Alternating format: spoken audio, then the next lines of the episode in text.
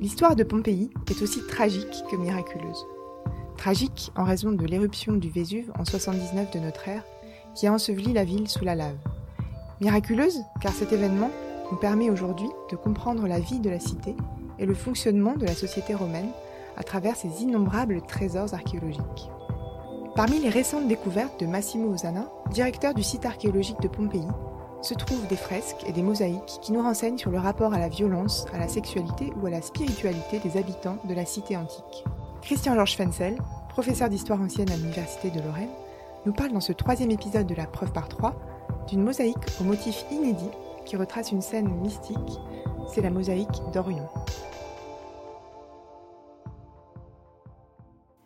L'équipe d'archéologues dirigée par Massimo Osanna, directeur des fouilles de Pompéi, a réalisé une étonnante découverte en 2018. Une mosaïque ornant le sol d'une pièce dans une riche maison.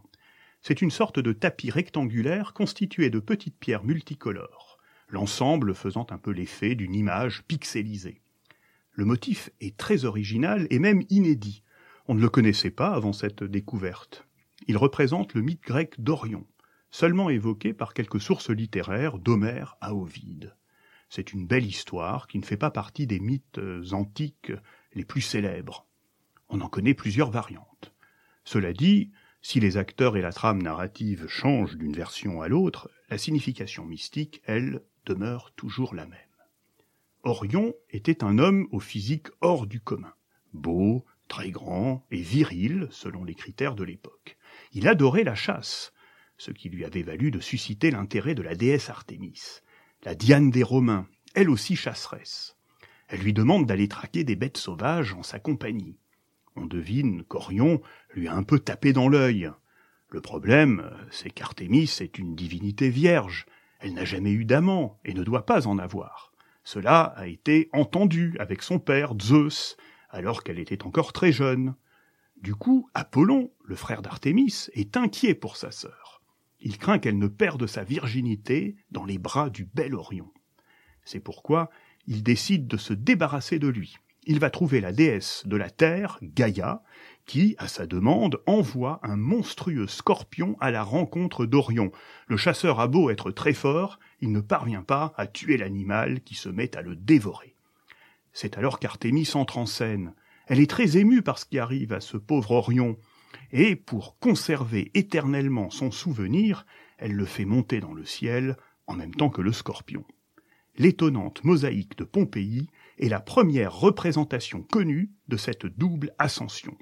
Orion va rejoindre les étoiles. Il va être transformé en constellation d'Orion, suivant un processus que les Grecs appelaient katastérismos, ou katastérisation, si on francise ce terme.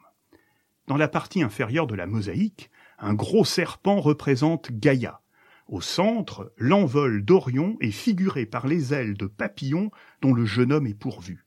Au-dessus de lui, un garçon nu ailé, sorte de génie, enflamme la chevelure d'Orion au moyen d'une torche, tout en lui montrant de son index droit dressé la direction des cieux.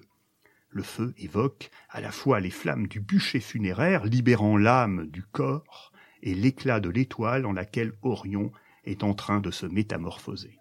Au sommet du tableau, un deuxième garçon ailé apporte à Orion une couronne, symbole de victoire et preuve de son passage réussi dans le monde céleste.